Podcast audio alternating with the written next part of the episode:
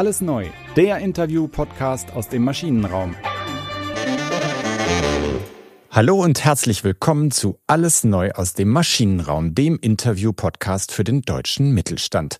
Wir sprechen mit Lenkern und Lenkerinnen, Macherinnen und Machern, Vordenkerinnen und Vordenkern aus dem Herz der deutschen Wirtschaft. Und wir wollen wissen, was sie antreibt, was sie inspiriert und wie sie ihre Unternehmen auf die Zukunft vorbereiten. Mein Name ist Nils Kreimeier und ich bin Journalist beim Wirtschaftsmagazin Kapital.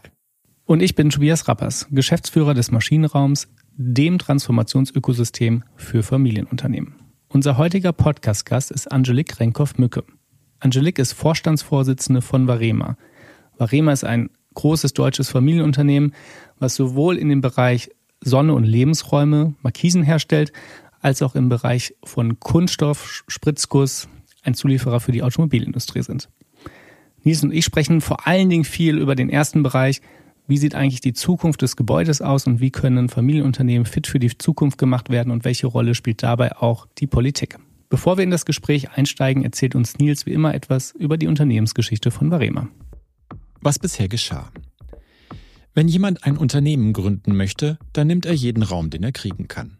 Manchmal ist es eine Garage, manchmal das Hinterzimmer einer Bar. Im Fall von Varema war es ein Pferdestall in Markt Heidenfeld in Unterfranken. Dort gründen Hans Wilhelm Renkhoff und Karl Friedrich Wagner im Jahr 1955 einen Hersteller von Leichtmetalljalousien. Der Vertrieb läuft am Anfang noch per Fahrrad, aber schon bald wird das Geschäft ausgebaut.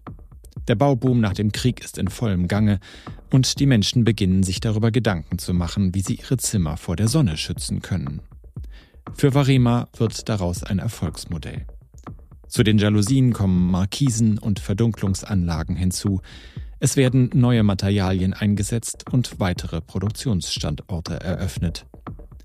Der orange-braun gestreifte Markisenstoff wird zum Klassiker und gehört bis heute zur Produktpalette.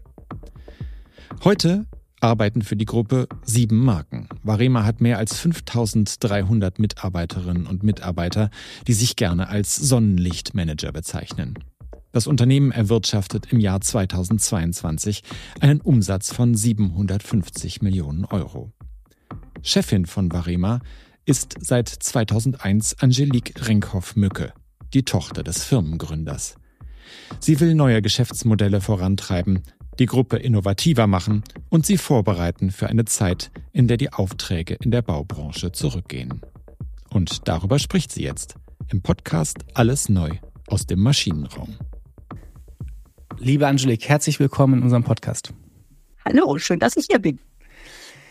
Ich hatte heute Morgen ein super Erlebnis. Ich bringe immer meine Tochter zur Kita und mache dann immer einen kleinen Stopp bei meinem Lieblingscafé und überall sind gerade in Berlin die Markisen ausgefahren.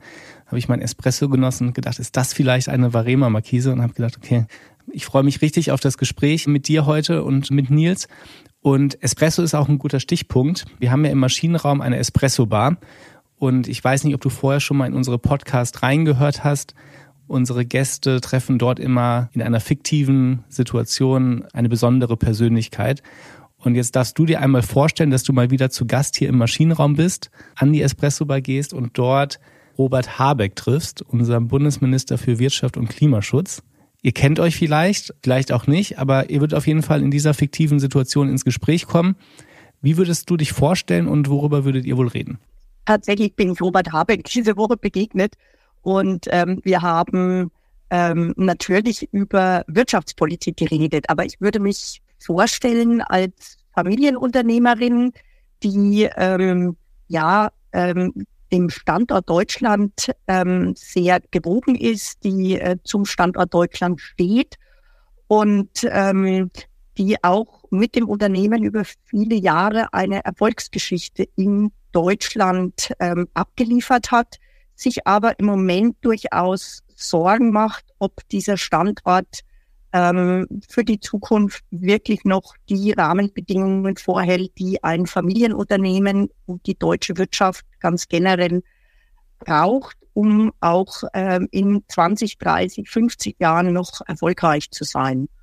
Und ähm, über dieses Thema würde ich sehr, sehr gerne mit ihm diskutieren, denn äh, ich habe manchmal den Eindruck, dass er in seinem ähm, ja in seinem Amt als Wirtschaftsminister sich sehr stark mit dem Thema Nachhaltigkeit beschäftigt, was aus meiner Sicht absolut wichtig und richtig ist, äh, dass das Thema Wirtschaftspolitik aber manchmal dabei ähm, eine untergeordnete Rolle spielt und die Gemeinsamkeit, dass man diesen Transformation nur erreichen kann, wenn Ökologie und Ökonomie wirklich zusammenarbeitet und dabei auch der Rahmen und der Freiraum für die Wirtschaft gegeben wird. Ähm, das wären Themen, da würde ich sehr, sehr gerne mit Ihnen intensiv drüber diskutieren. Jetzt sind wir zwar nicht Robert Habeck, aber sind äh, natürlich neugierig, das ein bisschen konkreter zu machen vielleicht, also um welche Bedingungen es da genau geht. Ihr seid ja ein Unternehmen oder ihr habt ein Unternehmen, das vermutlich relativ stark auch an Energiekosten gekoppelt ist. Ihr setzt Aluminium als Material ein, also ein äh, energieintensives Material, habt aber selbst, glaube ich, auch eine hohe Gasnutzung. Das heißt, ihr hängt so ein bisschen auch an den großen Themen, die jetzt gerade alle beschäftigen, bis hin zu den privaten Verbrauchern. Wäre das ein Thema, das auch sozusagen wichtig für dich wäre dann? Ja, natürlich. Also ich glaube, ähm, verstärkt durch die äh, Energiekrise und durch den Gasnotstand ist, glaube ich, allen nochmal bewusst geworden, ähm, dass wir beim Thema Energie vor einer ganz großen Transformation stehen, äh, dass wir das Thema CO2-Nachhaltigkeit äh, ganz stark in den Fokus nehmen müssen und dass es eben, ja, dass man es nicht unendlich in die Zukunft schieben kann, sondern dass wir jetzt zum Handeln gezwungen sind.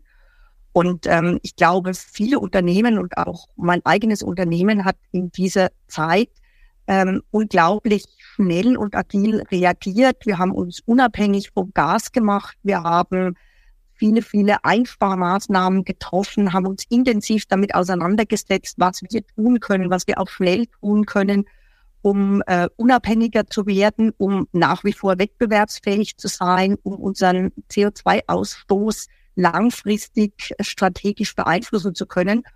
Und ähm, das sind Herausforderungen, denen stellen wir uns. Äh, gleichzeitig spüren wir aber, dass wir einfach durch die Politik immer wieder Steine in den, ja, in den Weg gelegt bekommen, äh, die es uns einfach schwer machen, konsequent an diesen Zielen zu arbeiten, weil wir einfach mit an Nebenkriegsschauplätzen so viel Ressourcen und Zeit vergeuden, Dinge, die wir schnell vorangetrieben haben, durch langsame Genehmigungsverfahren wieder konterkariert werden und vieles mehr, so dass man sagt, Mensch, wir wollen ja und wir tun auch, aber manchmal hat man das Gefühl, dass es vielleicht auch gar nicht gewollt wird oder zumindest von der Politik nicht unterstützt wird, sondern man überlegt sich viel mehr, wie kann man die Politik, äh, die Wirtschaft an die kurze Leine nehmen und an der kurzen Leine, da fehlt uns dann aber tatsächlich der Handlungsspielraum und all, um all diese Herausforderungen dann auch bewältigen zu können. Also insofern, ich glaube, viele Unternehmen arbeiten dran, aber sie würden sich einfach wünschen, dass diese Arbeit auch ja honoriert wird und dass man uns auch arbeiten lässt und nicht gleichzeitig wieder beschränkt durch Regularien, durch viele, viele Vorgaben, die es schwer machen und die uns einfach auch ähm, festhalten, fesseln wirklich im wahrsten Sinne des Wortes mhm. ähm, auf diesem Weg in der Transformation. Angelique, du bist ja selbst auch in verschiedenen Vereinigungen, auch Beiräten der Bundesregierung auch aktiv. Co-Vorsitzende des Digitalrates vom, vom BDA zum Beispiel. Wie müsste es denn aussehen, dass wir da an Geschwindigkeit gewinnen, auch in dem Schulterschluss zwischen der Industrie und der Politik? Woran hapert es eigentlich? Ich bin in diesen äh, Gremien tatsächlich ähm, Mitglied und wir haben auch häufig einen Austausch mit der Politik. Also daran mangelt es eigentlich nicht. Es ist aber tatsächlich so, dass man als Wirtschaftsvertreter teilweise schon das Gefühl hat, dass man von vornherein in eine Schublade geschoben wird nach dem Motto, naja, also da stehen wieder nur Eigeninteressen im Fokus und ähm, die hören wir uns jetzt mal an. Und da lege ich jetzt ganz besonders Wert auf die Aussage anhören. Mhm. Äh, aber ähm, ja, wir schauen dann mal. Aber so ernst nehmen wir das nicht. Und ähm, ich würde mir einfach wünschen, dass die Politik viel stärker zuhört, versucht zu verstehen und nachzuvollziehen, welche Themen, welche Herausforderungen uns bewegen so dass man dann in einem gemeinsamen Dialog wirklich nach Lösungen sucht und nicht dieses Anhören dann gefühlt irgendwie im Nirvana verläuft und hinterher fragt man sich, was ist jetzt daraus geworden, weil die Reaktionen eigentlich oftmals nicht mit dem Gespräch oder mit den Botschaften übereinstimmen, die man vielleicht in Richtung Politik gesendet hat. Mhm. Gibt es auch positive Beispiele, die uns ein bisschen optimistischer stimmen, die du erlebt hast im Zusammenspiel mit der Politik in den letzten Jahren? Ja, natürlich. Also das war jetzt sehr, sehr ein kritischer Blick auf die Politik. Tatsächlich äh, ist es natürlich auch nicht so, dass die gesamte Politik nicht zuhört, sondern äh, dass es auch immer wieder wirklich wertvolle Gespräche gibt und dann auch ähm, tatsächlich die Dinge aufgenommen werden und man nochmal kritisch reflektiert und versteht, dass vielleicht das eine oder andere Thema kontraproduktiv ist, dass man es anders formulieren muss. Und ich finde beispielsweise auch jetzt das Thema, ähm, das Thema Heizungsgesetzgebung ist eigentlich für mich tatsächlich ein positives Beispiel auch unserer Demokratie, dass einfach durch äh, diese Kritik ähm, ein Gesetz nochmal überarbeitet wird und gängiger gemacht wird. Also das würde ich mir einfach wünschen, dass äh, da solche Initiativen und dann einfach auch Einfluss finden und dann bessere Lösungen herauskommen. Mhm. Also wie gesagt, es passiert, es passiert nur aus meiner Sicht leider noch zu wenig. Vielleicht kann man auch dieser, äh, dieser Blaupause-Heizungsgesetz ja mal ansetzen. Das ist ein interessanter Punkt, den du da sagst. Es hat sozusagen durch den ganz, eigentlich den ganz klassischen demokratischen Prozess aus deiner Sicht zu einer Verbesserung geführt des Gesetzes. Ein, ein Problem, das euch ja wahrscheinlich als Unternehmen umtreibt, ist die absehbare oder schon laufende Flaute in der Baubranche. Ihr seid ja zumindest vermute ich das, auch sehr stark an Neubauten gebunden, daran, dass neue Gebäude gebaut werden, da wieder Markisen brauchen und so weiter und so fort. Wir erleben so eine ganz paradoxe Situation, finde ich, in dieser Branche. Auf der einen Seite gibt es Wohnungsmangel, die Leute suchen Orte, an denen sie wohnen können. Auf der anderen Seite wird kaum noch neu gebaut oder immer weniger. Erstmal, woran liegt das und was kann man da machen? Uh, ähm, also die Lösungen dafür äh, sind tatsächlich nicht so einfach und äh, das ist schon eine komplexe Situation, in der wir stecken. Zum einen haben wir über viele Jahre auch mit sehr viel Geld, mit Subventionen in einer ohnehin schon ähm, sehr äh, angespannten und überhitzten Baukonjunktur das Ganze noch weiter getrieben. Also die Zinsen waren niedrig, das heißt, jeder, der in den letzten Jahren ähm, investieren wollte, der irgendwo einen Plan hatte, hat den eigentlich umgesetzt. Insofern ist es auch ganz normal, zumindestens was den privaten Wohnbau betrifft, dass da irgendwann mal ähm, jetzt auch so ein bisschen der Peak überschritten ist. Das wird sich auch wieder normalisieren. Zumindestens der Wunsch und der Bedarf. Ähm, Im öffentlichen Bereich oder im, im mehrgeschossigen Wohnbaubereich ist es anders. Da war es schon in den letzten Jahren schwierig, denn durch viele Regulierungen wurde schon da eigentlich wurden die Baukosten, das hat auch den privaten Bereich betroffen, aber die Baukosten wurden enorm nach oben getrieben. Es ist extrem aufwendig heute wirklich äh, vom Brandschutz über äh, das Thema Energieeffizienz, über sonstige Vorschriften alles einzuhalten. Der Planungsprozess, der Genehmigungsprozess, also enorm aufwendig. Das heißt, die Baupreise sind gestiegen plus natürlich die Situation ganz generell, steigende Rohstoffpreise etc. Also insofern ähm, war da schon in den letzten Jahren absehbar, ähm, dass das so nicht mehr weitergehen wird. Und jetzt kommen wir natürlich in eine Phase, wo auf der einen Seite kein Geld mehr da ist, äh, auch vom staatlicher Seite her, das weiter zu treiben. Und auf der anderen Seite natürlich auch, ähm, ja, das Ganze sich nicht mehr rechnet, weder für den Privaten, der durch hohe Zinsen belastet ist, als auch für einen Investor.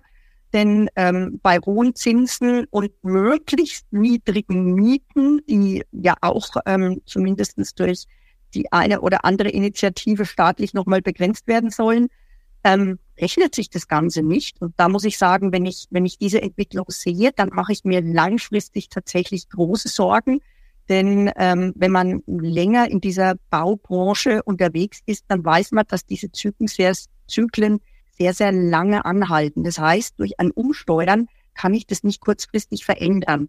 Und es ist klar, dass uns in den nächsten Jahren wirklich Wohnraum fehlen wird. Und ähm, wenn wir nicht ganz schnell dagegen steuern, wird es viel zu lange dauern, bis sich da wieder etwas verändert. Jetzt die Frage, was könnte man tun? Also zum einen das Bauen einfacher machen. Ich glaube, das wäre ein ganz, ganz wichtiger Punkt. Ähm, das würde es auch günstiger machen, wenn man einfach mal pragmatisch rangeht, wenn Genehmigungen schneller erteilt würden, wenn man vielleicht auch mal abspeckt auf wesentliche Dinge, ähm, wenn auch, da muss man auch sagen, das sind zum Teil die Länder und die Kommunen schuld, weil auch da extrem hohe Ansprüche gestellt mhm. werden nach dem Motto Not in my backyard. Also das heißt, mhm. jeder möchte Wohnraum, aber keiner möchte irgendwo Flächen zur Verfügung stellen. Ähm, all das sind Dinge, äh, wenn da nicht ein grundlegendes Umdenken erfolgt, ähm, dann wird das wirklich ein großes Thema in den nächsten Jahrzehnten werden, glaube ich, weil wie gesagt, das ist langfristig. Ähm, und wir müssen auf der anderen Seite, und da stelle ich die Frage auch durchaus an, an mich, an mein Unternehmen, aber auch an andere Unternehmen, wir müssen natürlich auch überlegen, wie können wir ähm, unsere Leistungen verändern, anpassen, verbessern, so dass das Bauen auch wieder attraktiver wird, günstiger wird. Da gibt es Themen wie modulares Bauen, serielles Bauen, die Digitalisierung mit äh, integrieren. Also auch da gibt es Ansätze, ähm, wirklich besser zu werden. Und das ist jetzt wieder mal von beiden Seiten die Herausforderung. Die Politik muss ihren Teil dazu beitragen. Die Unternehmen müssen aber auch diese Transformation hinbekommen, um da einfach äh, besser zu werden, günstiger zu werden und den Anforderungen gerecht zu werden. Mhm. Angelique, die Hörer haben das im Vorspann von Nils ja auch schon mitbekommen. Ihr habt ja eigentlich zwei Sparten. Zum einen die Sparte Sonne und Lebensräume und zum anderen die Sparte Kunststoff und Engineering, die eher als Zulieferbereich für die Automobilindustrie äh, aktiv ist. Wir bleiben mal für einen Moment noch in der Gebäuderichtung, in der Sparte Sonne und Lebensräume mit euren Produkten und euren Services, äh, die ihr dort habt, welche Rolle spielt ihr in Zukunft im Gebäude? Sei es jetzt beim Thema Energieeffizienz oder Bauen einfacher zu machen. Wie ordnet ihr euch in diesem Koordinatensystem ein? Also zum einen sehen wir natürlich unser Kerngeschäft. Ähm, das hat mit Verschattung, mit Sonnenschutz, mit Energieeffizienz zu tun. Das ist jetzt grundsätzlich mal ein Thema, was in, auch in den nächsten Jahren ähm, von Bedeutung sein wird. Äh, das Thema Energieeffizienz wird einfach eine noch größere Rolle spielen. Und insofern ähm, glauben wir, dass wir einfach durch eine Verbesserung, Optimierung ähm, unseres Kerngeschäftes da weiterhin ähm, gut mitspielen können. Gleichzeitig sagen wir aber, äh, wir müssen gucken, um weiteres Wachstum zu generieren, müssen wir uns tatsächlich anschauen, welche angrenzenden Gewerke gibt es. Gibt es Gewerke, die man vielleicht miteinander verbinden kann, um effizienter zu werden, um ähm, ja die Anforderungen besser erfüllen zu können, um beim Thema ähm, schneller, günstiger, effizienter im Prozess zu werden. Mhm. Insofern beschäftigen wir uns auch mit neuen Geschäftsmodellen, mit angrenzenden Gewerken und vor allem mit einer Verknüpfung der einzelnen Gewerke, wie kann das in der Zukunft aussehen, um Bauen an sich zu transformieren. Wenn du jetzt von äh, Gewerken sprichst, dann meinst du damit? Gewerke ist einfach natürlich der Planungsprozess, das ist der Rohbau, das ist der Innenausbau, das sind dann die Fenster. Also da gibt es einfach ganz, ganz viele Schnittstellen auf einer Baustelle. Nach wie vor, jeder arbeitet für sich und dann werden diese Schnittstellen miteinander verbunden. Und ähm, es ist eigentlich ganz offensichtlich, dass durch eine Verbesserung und bessere Zusammenarbeit äh, bei diesen Schnittstellen noch enorme äh, Potenziale gehoben mhm. werden können. Man eben das Ganze von Anfang an zusammendenkt. Da gibt es natürlich das Thema BIM, ist, glaube ich, ein, ein bekannter Ansatz. Äh, aber es geht auch darum zu sagen, wie kann ich eigentlich die Gewerke schon von Anfang an miteinander verbinden, so dass ich nicht mehr auf der Baustelle dann dieses Schnittstellenmanagement habe, was enorm aufwendig ist. Aber heißt das auch für euch, dass ihr eure Wertschöpfungskette verlängert? Du hast ja das Stichwort modulares serielles Bauen schon genannt. Ihr seid ja, glaube ich, bei einem Startup eingestiegen, das mit dem Anspruch antritt, das Tesla des Bauens zu werden. Ist ja erstmal ein großer, großer Satz. Hat das auch damit zu tun, dass ihr sozusagen verlängern wollt, das, was ihr tut?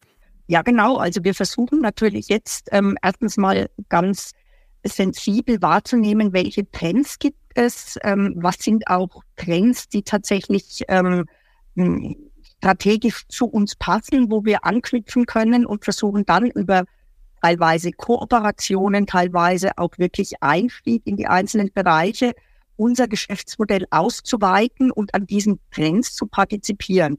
Und ich glaube, das ist ganz, ganz wichtig, dass man da jetzt sich nicht abkapselt, sondern dass man sich eher öffnet, ähm, in den Austausch geht, in Kooperation geht und zum Teil vielleicht dann auch ja angrenzende Felder neu besetzt. Mhm.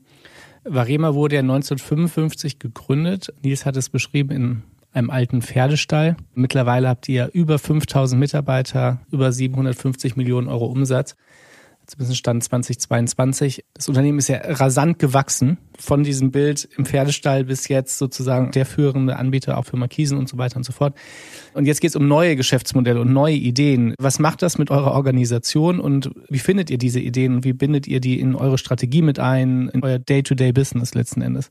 Also das ist natürlich ähm, ein Prozess, das kann man nicht anordnen und das ist auch nichts, was von heute auf morgen sich verändert, mhm. sondern ein Transformationsprozess, der äh, das ganze Unternehmen, auch die ganze Kultur betrifft und ähm, wo wir letztendlich seit, ich würde mal sagen, sechs, sieben Jahren ganz, ganz intensiv daran arbeiten, dass wir sagen, okay, wir müssen gemeinsam mit den Mitarbeitern, mit dem gesamten Unternehmen innovativer, agiler werden und müssen uns so aufstellen, dass wir genau für solche Transformationsprozesse gut gerüstet sind. Und da haben wir, wie gesagt, vor vielen Jahren schon angefangen und haben als allererstes, und das war für mich auch besonders ähm, Schlüsselfaktor, ein Schlüsselelement, äh, die Mitarbeiter mitzunehmen, ihnen klarzumachen, was sind denn eigentlich unsere Stärken, was können wir gut, was passiert um uns herum, ähm, was verändert sich gerade wo glauben wir, gibt es Implikationen auf unser Geschäft und was müssen wir eigentlich in der Zukunft tun, damit wir weiterhin erfolgreich sind. Und wenn man das äh, bildlich oder verständlich den Mitarbeitern äh, rüberbringen kann, dann verstehen die Mitarbeiter, dass sich etwas verändern muss. Und äh, diesen Veränderungsprozess haben wir eingeleitet, haben dann sukzessive auch sehr kontinuierlich daran gearbeitet. Also das war nicht so eine Veranstaltung und so mhm. ist es jetzt, das ist wirklich etwas, was man immer wieder weitertragen muss. Das Thema Agilität, Fehlerkultur. Wir haben da viele kleine Projekte gemacht, ähm, haben das von oben, aber auch von der Geschäftsleitung aus sehr intensiv in das Unternehmen hineingetragen und haben über die Jahre eine unglaubliche Dynamik entwickelt, sodass das jetzt tatsächlich für die Mitarbeiter vollkommen selbstverständlich ist, Veränderungen anzunehmen, damit zu arbeiten, sich auf neue Themen einzustellen.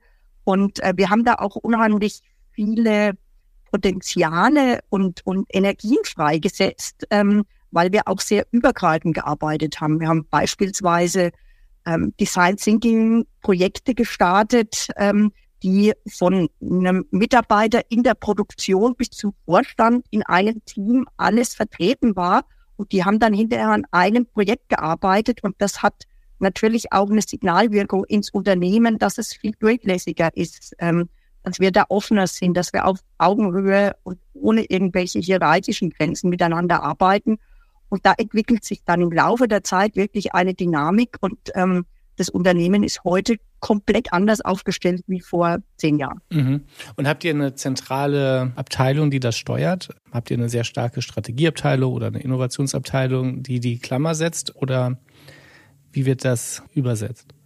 Also es ist tatsächlich ein Thema, was von ganz oben vom, vom Vorstand, von mir getrieben wurde. Und natürlich braucht man dann im Laufe der Zeit Strukturen, die das mit unterstützen. Äh, wir haben ein Innovationsmanagement, wir haben einen Bereich, der sich um Ventures kümmert, wir haben einen eigenen Inkubator aufgebaut, wir haben Innovation Coaches ausgebildet, die quer im ganzen Unternehmen sind. Also je weiter man kommt, desto mehr Strukturen braucht man. Aber wichtig ist aus meiner Sicht, dass es wirklich von ganz oben vorgelebt wird, dass man sich selber integriert, das nicht delegiert und sagt, macht mal, sondern man muss selber das Ganze vorleben, zeigen, die Kollegen mitnehmen und dann wird es mit der Zeit einfach durchgängig und selbstverständlich. Mhm. Du hast ja damit im Grunde auch so ein bisschen so eine Führungskultur beschrieben, die eine andere sein muss. Ich habe in einem Gespräch mit dir gelesen, dass du gesagt hast, bei deinem Vater haben die Leute noch stramm gestanden, wenn er in den Raum kam. Das ist eigentlich was, was äh, es jetzt so nicht mehr gibt. Also wie sieht deine moderne Führungskultur aus, so wie du sie verstehst? Also das ist tatsächlich so. Mein Vater war ja vor, vor äh, vielen Jahren einfach Patriarch im, im positiven Sinne. Er hat auch viele Mitarbeiter weiterentwickelt. Ähm, in der heutigen Zeit ist es einfach ein ganz anderer Umgang miteinander. Es ist mehr das Thema Weiterentwicklung. Mitarbeiter ist natürlich immer noch das Gleiche. Deswegen diese, diese Grundwerte haben sich eigentlich gar nicht verändert. Es ist eher der Punkt, wie lebt man es jetzt und wie bringt man diese Werte in eine neue Zeit? Und jetzt ist einfach ähm, der Austausch. Wir haben beispielsweise ähm, ein Multispace Office, das heißt, es gibt keine einzelnen Büros mehr und ähm, keine abgeschlossenen Büros. Und als wir das eingeführt haben, war da natürlich auch beispielsweise eine gewisse Unsicherheit da, wie soll das gehen? Und ähm, ich habe dann gesagt, hey Leute, ich bin Teil davon, ich setze mich mitten rein und wir probieren das aus. Und wenn es nicht funktioniert, dann müssen wir vielleicht ein bisschen nachschärfen. Aber und du sitzt da auch mit im Großraum? Ich sitze mit im Großraum. Ich mhm. habe keine Tür an meinem Büro, die ich zumachen kann. Ich habe einen Bereich, der ist offen und der geht auch nicht zu verschließen. Es gibt natürlich Besprechungsräume etc., aber es gibt kein abgeschlossenes Büro mehr in diesem Bereich, ein Einzelbüro, wo jemand drin sitzt. Und man muss ganz ehrlich sagen, es ist am Anfang ein bisschen ungewohnt. Es schafft viel mehr Transparenz. Die größte Sorge war am Anfang, oh Gott, jeder hat doch irgendwelche geheimen Themen und es darf doch niemand mithören. Wir haben ganz schnell gelernt, also erstens mal steht auch eine sehr, sehr hohe Vertrauenskultur. Äh, witzigerweise ist das Thema Rumors, Gerüchte etc., das ist da seitdem eigentlich deutlich zurückgegangen, weil man hat eigentlich, man hört zwar vielleicht irgendwo mal Dinge, natürlich gibt es nach wie vor äh, Themen, die absolut äh, geheim sind und ähm, die hinter verschlossenen Türen dann vonstatten gehen müssen. Aber dafür gibt es separate Büros, äh, in denen man dann in Besprechungen reingeht. Aber generell ist das Thema Offenheit, Vertrauen, der Austausch, äh, der hat dadurch deutlich zugenommen und man wird dann einfach auch akzeptiert, weil man ständig mittendrin und dabei ist. Und das ähm, baut einfach auch diese, diese hierarchischen Grenzen ab. Dadurch mhm. fällt Mitarbeitern einfach viel, viel leichter, äh, dann auch ähm, solche Grenzen zu überwinden und einfach zu akzeptieren, dass äh, ja, es eben keine Hierarchien in dem Sinne mehr gibt. Wir können gleich nochmal tiefer auf das Thema New Work eingehen, auch bei euch in der Organisation. Ich möchte jetzt einmal noch das Thema Innovation kombinieren mit dem, was du gerade gesagt hast, diese verstärkte Offenheit und das größere Vertrauen und auch Verständnis, was links und rechts passiert. Denn du hattest am Anfang gesagt, dass es viel Potenzial in der Bauindustrie gibt für Effizienzsteigerung, auch für neue Lösungen, wenn Gewerke geschäftsübergreifend zusammenarbeiten. Das muss man ja auch erstmal machen und auch hinbekommen. Wie nimmst du das wahr? Stichwort Co-Creation mit anderen Unternehmen, offen zu sein und an neuen Ideen zu arbeiten?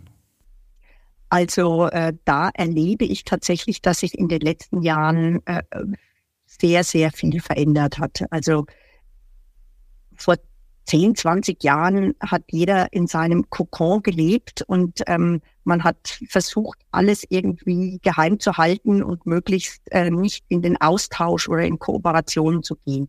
Mittlerweile gibt es ganz viele Plattformen auch, äh, unter anderem auch den Maschinenraum, aber es gibt auch spezielle Plattformen, Unternehmertum etc., wo wirklich Unternehmen aus diesem Umfeld zusammenkommen und sich austauschen. Und das Thema Kooperation, Austausch, voneinander lernen, das hat einen ganz anderen Stellenwert bekommen. Und äh, über diesen Weg ist es überhaupt erst möglich zu sagen, Mensch, lasst uns doch mal gemeinsam nach einer Lösung suchen, weil wir eigentlich beide davon profitieren. Oder wir müssen noch einen dritten dazu nehmen.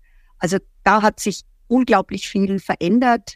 Ähm, und man muss es einfach annehmen und tun. Und es muss auch den, den Mitarbeitern natürlich auch erlaubt werden, den Freiraum zu geben, zu sagen, ja, ihr dürft in den Austausch gehen, ihr müsst in den Austausch gehen.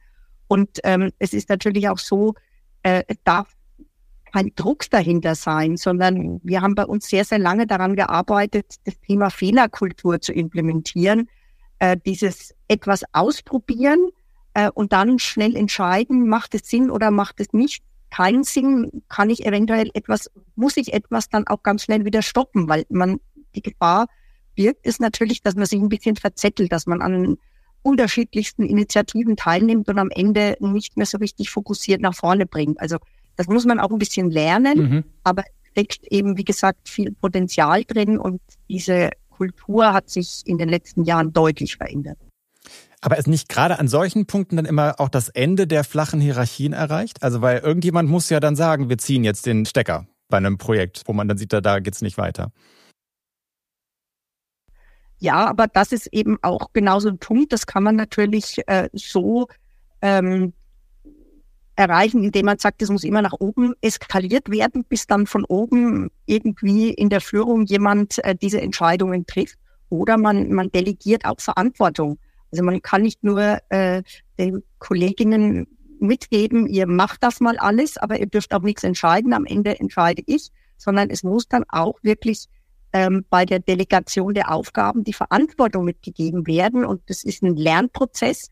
Aber ich habe die Erfahrung gemacht, dass äh, das eigentlich sehr, sehr gut funktioniert und dass dann schon sehr klar auch entschieden wird. Natürlich tut es immer wieder mal weh, weil man ein Projekt stoppen muss, in das man eigentlich sehr viel Herzblut investiert hat. Aber man muss diese, diese Beispiele dann auch transparent machen. Natürlich am Anfang, wenn es möglich ist, Erfolgsbeispiele, das hilft, äh, um das in der, in, im Unternehmen auszurollen aber durchaus auch mal negative Beispiele, um dann zu sagen, ja, es war richtig, dass wir es ausprobiert haben, es war aber auch richtig, dass wir es gestoppt haben. Und wenn dieses Selbstverständnis da ist, dann können auch die Kolleginnen äh, solche Entscheidungen treffen und es muss nicht immer von oben dann entschieden mhm. werden. Wenn du dir für die unternehmensübergreifende Zusammenarbeit was wünschen dürftest oder du sagst, okay, man müsste eigentlich mal das und das machen, was würde dir so spontan in den Kopf kommen? Ich glaube, ähm, grundsätzlich gibt es tatsächlich im Moment vielleicht ähm, zu viele Optionen ähm, und man muss sich zum Teil fokussieren. Ähm, es gibt, und das ist vielleicht der Punkt, den ich mir noch wünschen würde, der besser wird, es gibt eben oftmals ähm, Ansätze, wo man sich mal lose austauscht, ähm, aber dann nicht fokussiert, strukturiert auf Zielen arbeitet, sondern das ist sehr viel Abtasten, auch Informationsaustausch, ohne wirklich relativ schnell zu einem Punkt zu kommen, zu sagen, okay, klares Ziel, was wollen wir eigentlich, ähm, wie wollen wir strukturiert vorgehen, um dann auch mit Milestones immer wieder gegenzuchecken, sind wir auf dem richtigen Weg, funktioniert es oder funktioniert es nicht. Also da fehlt noch so ein bisschen vielleicht manchmal auch Methodik. Ähm, da ist man noch so ein bisschen zurückhaltend, eher auf einer ja sehr offenen, vagen Ebene manchmal noch unterwegs. Mhm. Also schneller zum Punkt kommen, einfach wirklich und dann dann oder konk konkret werden. Ja, Ziele definieren. Also das ist, glaube ich, oft der Punkt. Man man definiert nicht die Ziele. Klar kann man nicht im ersten Gespräch ähm, jetzt ganz klar schon festlegen, was am Ende rauskommen soll. Aber man muss relativ schnell sagen, was ist denn eigentlich der Benefit? Was wollen wir erreichen? Und das muss man sich dann auch einfach mal ganz klar formulieren, damit man dann daran arbeitet, weil sonst ja, verliert man es irgendwo. Tobi, ist auch so ein bisschen Anspruch an euch, oder? ja, also natürlich. Und wir versuchen den Anspruch gerecht zu werden. Wir sind ja knapp 80 Familienunternehmen. Wir haben einen starken Fokus auf Voneinander lernen, über 200 Austauschformaten und parallel haben wir immer mal wieder Einzelunternehmen unterstützt, äh, um solche neuen Ideen zu validieren jetzt zum ersten Mal auch in Co-Kreation mit mehreren Unternehmen im Bereich Kreislaufwirtschaft. Und genau das ist auch unser Anspruch, den Unternehmen das Projektmanagement, Gerüst und auch die Methodik an die Hand zu geben, damit man eben fokussiert und zielgerichtet an den Sachen arbeitet. Aber ähm, jetzt gar nicht so viel über den Maschinenraum sprechen. Ich möchte jetzt einmal nochmal zurück in den Bereich New Work, ähm, wo ich gerade von abgebogen bin, weil mich eine Sache interessieren würde. Du bist ja im BDA, also der Bundesvereinigung der deutschen Arbeitgeberverbände, mit tätig, setzt dich auch sehr stark für eure eigenen Mitarbeiter ein. Ich habe irgendwo gelesen, ihr entlasst eigentlich kaum Mitarbeiter bei euch in der Organisation. Du schüttelst gerade den Kopf, kam vielleicht so noch nie so richtig vor, weiß ich nicht. Auf der anderen Seite liest man in den Medien auch immer das Thema Vier-Tage-Woche, New Work, überzogene Ansprüche einer neuen Arbeitnehmergeneration. Wir haben diesen wirtschaftlichen Druck. Wie passt das alles zusammen? Und ich glaube, du hast zwei spannende Perspektiven darauf, einmal als Unternehmerin und dann auch als Vertreterin der Arbeitgeber. Ja, also es ist natürlich im Moment ähm, schon eine, eine spannende Zeit, weil wir, glaube ich, so, an, so ein bisschen im Scheidepunkt sind und es ist auch ambivalentes Thema. Ähm, ich ja, ich kämpfe da manchmal auch selber ein bisschen damit, denn das Verständnis äh, auch für die Mitarbeiter, auch natürlich Corona und diese Umstellung, Homeoffice etc. hat in der Arbeitswelt einen enormen ähm, Veränderungsprozess eingeleitet und ähm, ich glaube, es gab noch seltene Zeit, wo zumindestens im Office-Umfeld innerhalb so kurzer Zeit äh, sich das Arbeitsumfeld und die Arbeitswelt verändert hat. Also innerhalb dieser Jahre, das ist schon wirklich ein enormer Veränderungsprozess gewesen. Ähm, so, und jetzt müssen wir vielleicht auch an der einen oder anderen Stelle ähm, diesen Veränderungsprozess ähm, vielleicht in etwas klarere Bahnen lenken. Und natürlich hört der auch nicht auf, sondern er wird auch in den nächsten Jahren weitergehen, vor allem vor dem Hintergrund ähm, AI, was bedeutet das noch äh, für, den, für die Arbeitswelt. Ähm, insofern, ich glaube, man muss gemeinsam mit den Mitarbeitern ähm, Lösungen entwickeln und man muss, und das ist mir auch ganz wichtig, auf der anderen Seite aber natürlich auch die Bedürfnisse des Unternehmens dabei immer wieder herausstellen. Also es gibt keine Welt, die sich jetzt nur noch um äh, das Wohlbefinden und die Anforderungen der Mitarbeiter ähm, drehen kann, weil äh, dann wird ein Unternehmen, wird die Wirtschaft irgendwann die, die ähm, Wettbewerbsfähigkeit verlieren und dann wird sich das mittelfristig definitiv ändern. Und dann haben wir einfach wieder ein Thema, dass wir nicht mehr genügend Arbeitsplätze haben, ähm, weil einfach ähm, im internationalen Wettbewerb wird da keine Rolle mehr spielen oder die Unternehmen vielleicht in andere Länder abwandern. Also man muss auch den Mitarbeitern klar machen, dass es ein ausbalanciertes ähm, Vorgehen geben muss, dass es nicht einseitig zu Lasten ähm, des Unternehmens oder der Mitarbeiter gehen kann. Und ich glaube, das ist im Moment dieser Prozess, den auch jedes Unternehmen, auch abhängig ein bisschen von der Kultur, selber ähm, gestalten muss. Da gibt es Unternehmen, die sind vielleicht weiter, da ist auch ähm, die Kultur, das Mindset der Mitarbeiter anders und es gibt Unternehmen, die haben eine Kultur, die kommen vielleicht auch mit traditionelleren Arbeitsformen noch sehr, sehr gut klar. Und ich glaube, auch da gibt es nicht dieses One Size Fits All, sondern es gibt individuelle Lösungen. Und spätestens, wenn man das Ganze dann auf den Shopfloor, auf die Produktion umlegt, ähm, muss man sich einerseits überlegen, wie kann es da aussehen, denn es darf eigentlich nicht diese komplett zwei Welten geben. Ähm, man muss schauen, wie mhm. kann man den Bereich irgendwo auch weiterentwickeln. Das ist ähm, sicherlich die Herausforderung äh, der Zukunft, ähm, denn da ist noch nicht so viel passiert. Da braucht es auch noch innovative Lösungen. Da muss man auch ähm, überlegen, was, was kann da passieren. Da geht auch viel, viel mehr als man sich heute vorstellen kann. Also wenn wir vor Corona gesagt hätten, dass wir alle im Homeoffice arbeiten können und dass das innerhalb von einem halben Jahr möglich ist, hätte jeder gesagt, no way, geht nicht. Und wenn man heute sagt, man kann auch ähm, in der Produktion flexibel arbeiten, dann werden auch ganz viele sagen, nee, geht nicht, weil äh, die Maschinen müssen laufen, die Produktivität muss, muss hoch sein. Ich glaube aber trotzdem, es gibt Ansätze zu mehr, ja, sag ich mal, eigenbestimmten Arbeiten, zu mehr auch Planbarkeit. Da stellt man oft fest, dass das äh, im Produktionsumfeld ein Thema ist. Wir arbeiten beispielsweise mit Jahresschichtmodellen. Ich mhm. selber zu, als ich das das erste Mal gehört habe, habe ich gesagt, hallo, wir sind ein Saisonbetrieb. Wir wissen doch nie, wie eine Saison läuft. Wie wollen wir denn Jahresschichtmodelle im, im Oktober des Vorjahres machen? Geht nicht. Ich habe mich eines anderen belehren lassen. Es geht sehr wohl. Man muss ein bisschen flexibel sein. Aber damit haben die Mitarbeiter einfach eine viel, viel ähm, größere Planbarkeit und solche Dinge werden dann auch als sehr wertschätzend aufgenommen. Da müssen wir, wie gesagt, weiterarbeiten. Und ähm, ich bin immer dabei, diese, diesen Spagat, diese Balance zwischen Unternehmen und gleichzeitig aber auch berechtigten Mitarbeiterinteresse zu wahren, zu sagen, okay, da gibt es Ansätze, aber bitte, die Unternehmen müssen auch wettbewerbsfähig sein, sonst hilft uns das alles auf lange Sicht gar nicht. Das war ein äh, perfekter Übergang zu unseren letzten drei Fragen. Die Frage Nummer eins wäre, was lernst du gerade, was du noch nicht so gut kannst? Also ich setze mich tatsächlich im Moment sehr, sehr stark mit dem Thema KI auseinander.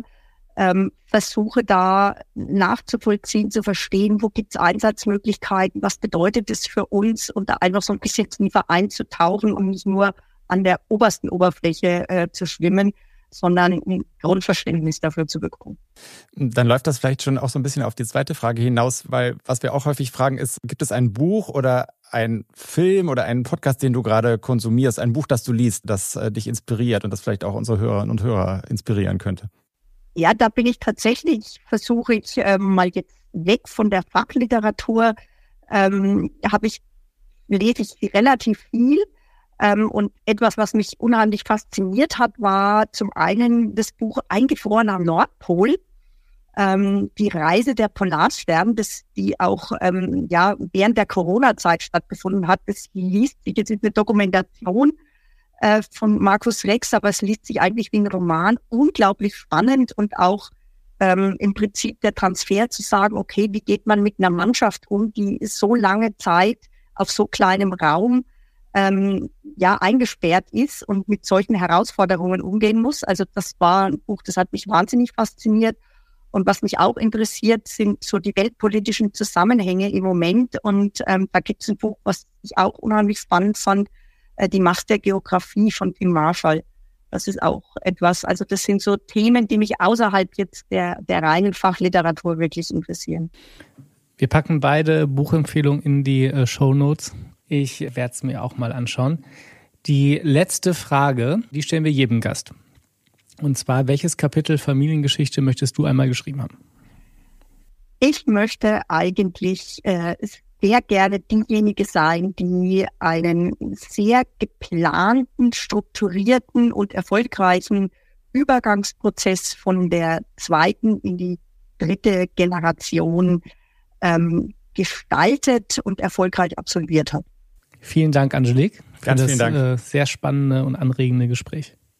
Gerne. Nils, heute hatten wir richtig viel äh, Politik bei uns im Podcast. Ja, aber haben wir auch darauf angelegt, so ein bisschen mit, mit Habeck als äh, Einstiegsgast an der Espresso-Bar. Ja, was für ein Zufall, dass Sie sich erst äh, vor kurzem getroffen haben. Was würdest du Robert Habeck fragen?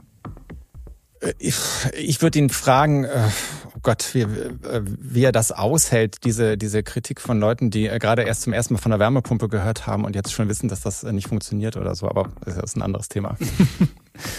ich fand die, ähm, das merken wir auch bei dem Podcast, die Unterstützung der Industrie zur Klimawende ist ja auf jeden Fall da und es gibt ja auch ein paar Sachen, die uns anscheinend auch optimistisch stimmen können. Von daher. Ja, ich fand auch diesen ganzen Punkt äh, Integration der Baubranche total interessant. Also, dass sie gesagt hat, sie will eigentlich da erweitern und auch in die in andere Wertschöpfungsketten reingehen, äh, weil das ist ja gerade ein Riesenthema, dass äh, versucht wird, äh, günstiger und schneller zu bauen, dadurch, dass dieses modulare und serielle Bauen ausgebaut wird und äh, dass sie da auch mit einsteigen will, finde ich total interessant. Habe ich so auch noch nicht äh, gelesen mhm. vorher. Und dass äh, Kooperationen sicherlich der der Schlüssel sind auch für Innovation und äh, von daher hat es mich persönlich nochmal bestärkt, dass wir mit dem Maschinenraum einiges richtig machen. Und falls ihr, liebe Hörerinnen und Hörer, auch Lust habt, dem Maschinenraum zu folgen, dann sucht uns bei LinkedIn, gibt uns fünf Sterne beim Podcast und wir freuen uns, wenn ihr auch bei der nächsten Folge wieder einschaltet. Vielen Dank. Danke und tschüss.